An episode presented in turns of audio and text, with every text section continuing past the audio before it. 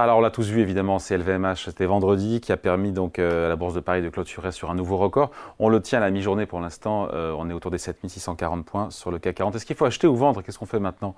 Réponse, élément de réponse avec vous, Xavier Patrolin. Bonjour, Xavier, ça va? Oui, bien et toi? Ouais, président d'Abatros Capital. Euh, juste un, petit mot juste déjà sur LVMH, c'est mérité ou pas cette flambée de quasiment 13% vendredi, quand on voit 15 milliards d'euros de, de profit, un niveau historique alors c'est vrai qu'au passage, je veux le dire, le, secteur du luxe qui est comme largement... Euh, ah bah, ça, a tiré euh, tout le... Pâti, on va dire, et souffert depuis, depuis six mois. Donc c'est un, retour à meilleure fortune. Voilà. Euh, moi, je pense que c'est un peu exagéré et ça s'explique probablement par des positions vendeuses à découvert qui ont dû être débouclées dans la, la séance de vendredi. Parce que si on analyse bien à la fois les chiffres et le contenu de la déclaration de la conférence de presse des résultats qui a eu lieu jeudi soir. il y a quelque chose quand même très intéressant, c'est que Bernard Arnault a rappelé, on l'a questionné sur le, rythme de croissance, et il a dit une chose essentielle, qui est de dire la croissance n'est pas un objectif. Ce qui est un objectif pour LVMH, euh, c'est de rendre les marques, l'étendue des marques, désirables. Et désirables, c'est pour le client évidemment, mais du point de vue de l'actionnaire, c'est la rentabilité qui doit rester désirable. Et donc j'ai l'impression qu'il y a euh, que LVMH arrive à un espèce, sur un espèce de plateau et que notamment sur plateau haut. Oui, bien sûr, mm. mais que le, rythme de croissance va donc euh, forcément être plus faible, et surtout que la rentabilité est peut-être euh, un peu menacée. Et donc, ce qui va compter dans les prochains, prochaines années, c'est la capacité qu'aura ce groupe à préserver l'attractivité de ses marques et donc le potentiel, euh, le potentiel de marge. Parce que si on, on regarde bien les variations ligne de produit par ligne de produit, il y a une légère érosion des marges, alors c'est très léger, mais notamment sur la ligne maroquinerie. On a une croissance organique qui est de l'ordre de 14-15% et une très légère, je confesse, mais une très légère décroissance de la marge opérationnelle. Oh, qui reste à un niveau stratosphérique. Oui, oui, oui, d'accord, mais si on, la, si on reporte par le passé, sur les 10-15 dernières années, on a pu constater des cycles sur cette, notamment cette, cette ligne de produit. Donc, voilà. Donc, c'est un peu exagéré. Probablement qu'il y avait une décote juste avant la publication qui était élevée, qui était en plus générée par des positions vendeuses à découvert, et que celles-ci se sont débouclées. Je ne suis pas sûr que ça justifie d'investissement additionnel. Il faut peut-être attendre, euh, notamment à l'aune de ce qui est en train de se passer en Chine. Tu l'as vu ce matin avec euh, la mise en faillite de Evergrande. Donc on peut se dire que bah, la Chine, pas, ça ne résume pas tous les marchés des VMH, mais c'est un marché important. Évidemment. Euh, donc il faut rester prudent. C'est l'arbre ou pas qui cache la forêt, le VMH euh, Parce que ça pèse excessivement lourd, j'ai pas le chiffre, mais je sais pas, c'est 400 milliards oui, sur c'est, cet ordre, c'est 600 milliards. Voilà, c'est, la plus grosse, plus grosse capitalisation du CAC. Donc voilà, est-ce que par rapport au reste des publications, on est au début des publications, évidemment qu'on va attendre un petit peu, mais je veux dire, voilà, est-ce que... On ne peut pas dire grand-chose à ce stade des publications. Elles seront importantes parce qu'elles vont donner le, rythme pour l'année qui vient. Donc, ce qu'on peut dire simplement, si on met en, perspective, prenons euh, les grands agrégats du CAC 40 hors valeur financière depuis 2019 jusqu'à aujourd'hui. Le chiffre d'affaires a progressé de 50% sur les valeurs euh, non, financières. Les marges d'exploitation avant ou après amortissement ont progressé de 200 à 400 points de base. Donc, ce qui fait que le résultat d'exploitation du CAC 40 hors valeur financière a progressé globalement de 80 à 90%. Et la capitalisation entre 2019 a progressé d'à peine 40%. Ah. Donc ça veut dire en instantané que le marché à aujourd'hui est moins cher en absolu par rapport à sa situation du 31 décembre 2019. Parce qu'on est dans une espèce de la fameuse boucle prix-profit. Les marges, hein, euh, les marges c'est essentiel. Les marges sur les valeurs du, CAC 40 ont progressé de 300 points de, 300 points de base. Ça veut dire qu'elles étaient en moyenne sur les 20 dernières années aux alentours de 10,5, 11. Aujourd'hui, elles sont à 14. Donc ça plaide pour euh, oui, euh, une éventuelle poursuite de la hausse du CAC 40. non, la question justement est de savoir, dans ce, dans, puisque j'ai parlé de boucle prix-profit, l'inflation va décélérer. La véritable ah, interrogation des, des, aussi bien de la Banque centrale et des voilà, c'est exactement. Est-ce que les, pour l'instant toutes les indications qu'on a, c'est que les, notamment sur les secteurs industriels, on l'a vu d'ailleurs sur la publication des PMI flash la semaine dernière, hein, le commentaire du chef économiste consiste à dire les, la variation du prix des intrants sur le mois de janvier a été répercutée intégralement sur le secteur industriel, hein, a été répercutée et, et aussi un peu les services a été répercutée sur les, sur les, sur les prix euh, de production. Donc pour l'instant, les entreprises, alors ce n'est pas le cas de l'agriculture comme tu l'as vu euh, précédemment, mais sur les, autres secteurs de l'activité économique, notamment industrielle, pour l'instant, il y a toujours cette capacité à répercuter les variations de coûts, notamment de prix des intrants, sur les prix à la production. Donc si on reste dans ce cadre-là, et notamment il y aura les hausses de salaire, si on reste dans ce cadre-là, les marges ne devraient pas, elles vont plus progresser, mais ne devraient pas baisser. Par contre, si les entreprises, ont commencé à avoir des jeux concurrentiels et des érosions de marge, là j'ai mentionné LVMH, euh, LVMH c'est 0,0, hein, c'est très légèrement négatif en évolution de marge.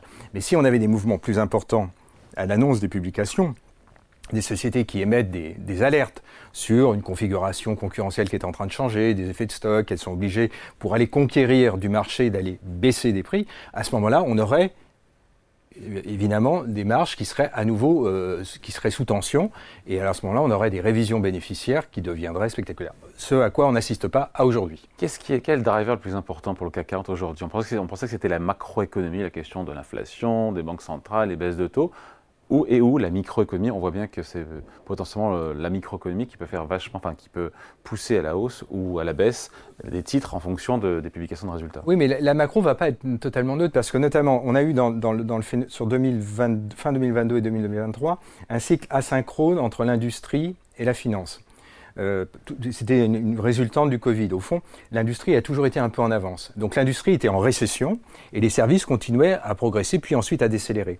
Là, on assiste on est en train d'assister, alors ça, sera confirmé sur le, sur le premier semestre, on a peut-être à l'échelle mondiale, et en tout cas entre l'Europe et les États-Unis, un début de réappréciation du cycle industriel, c'est-à-dire reconstitution des stocks, des carnets de commandes qui commencent à légèrement s'améliorer, et donc de meilleures nouvelles du point de vue industriel. Donc si on a ça, ben on, pourrait dire qu'on est globalement pas loin du point bas conjoncturel.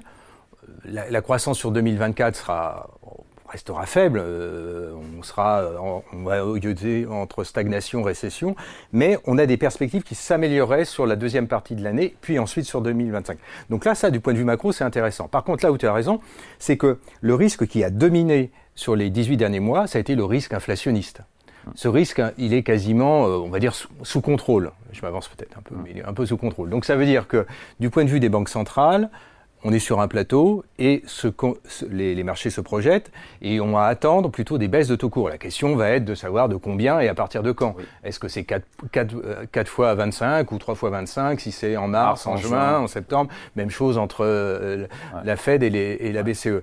Donc ça, c'est plutôt la première bonne nouvelle. La deuxième bonne nouvelle, c'est euh, probablement que sur les, euh, sur les, les chiffres d'affaires, l'activité pourrait s'améliorer sur 2025. 2025, c'est peut-être encore un peu tôt, on a 2024 à écluser, mais on a une perspective. Par contre, le nouveau risque qui est apparu, si j'ose dire, c'est le risque géopolitique qui a pris le pas sur le risque macro. Et le risque géopolitique, bah, ça va de la disruption de la route commerciale entre euh, l'Asie et l'Europe par le, canal de Suez, ça va euh, de la situation euh, dans la bande de Gaza qui peut, pour l'instant, qui reste contenue, mais qui pourrait s'étendre, pas uniquement dans la frontière proche d'Israël, mais peut-être aller jusqu'à l'Iran. il y a des, la presse américaine se fait l'écho jour après jour d'une éventualité d'une intervention américaine plus déterminée sur des positions iraniennes ça, ce ne sera pas une super bonne nouvelle pour le marché du pétrole. Euh, et puis, il y a la situation euh, russo-ukrainienne, euh, dont on voit bien qu'on est dans une situation un peu de, blocus. Donc, s'il n'y a pas de solution diplomatique, on voit bien que là aussi, ça, pourrait, ça pourrait... Et donc, on fait quoi alors à 7640 points? Pardon d'être très terre à terre sur le CAC 40, on fait quoi dans les prochains ben, On s'inquiète Première, mois ou trimestre Pour l'instant, on ne s'inquiète pas. Les marchés sont globalement valorisés correctement. Par contre, il y a une discrimination peut-être à faire.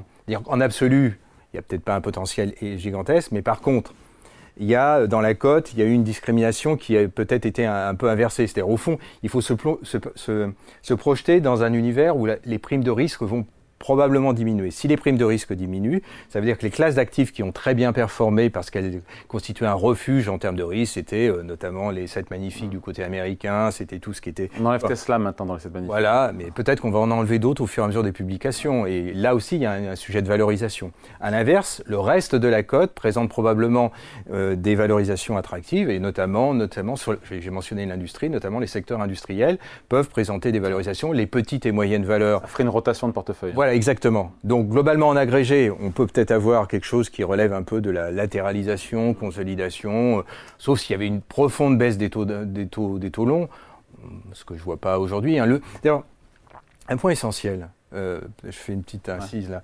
Ce qui s'est passé sur les deux derniers mois de 2023 est très intéressant. Le mouvement de taux d'intérêt est hors norme. Et pourquoi il y a eu un tel mouvement de taux d'intérêt de, baisse de taux d'intérêt? Parce que beaucoup d'institutionnels ont énormément de cash. Ça veut dire quoi? Ça veut dire qu'ils sont très courts en duration. Hein, ils, étaient essentiellement, ils avaient des poches monétaires extrêmement élevées. Et donc, ils ont tous eu le comportement grégaire, moutonnier, de se concentrer sur des, sur des actifs de duration courte, voilà, monétaire, billets de trésorerie, tout ce que tu veux.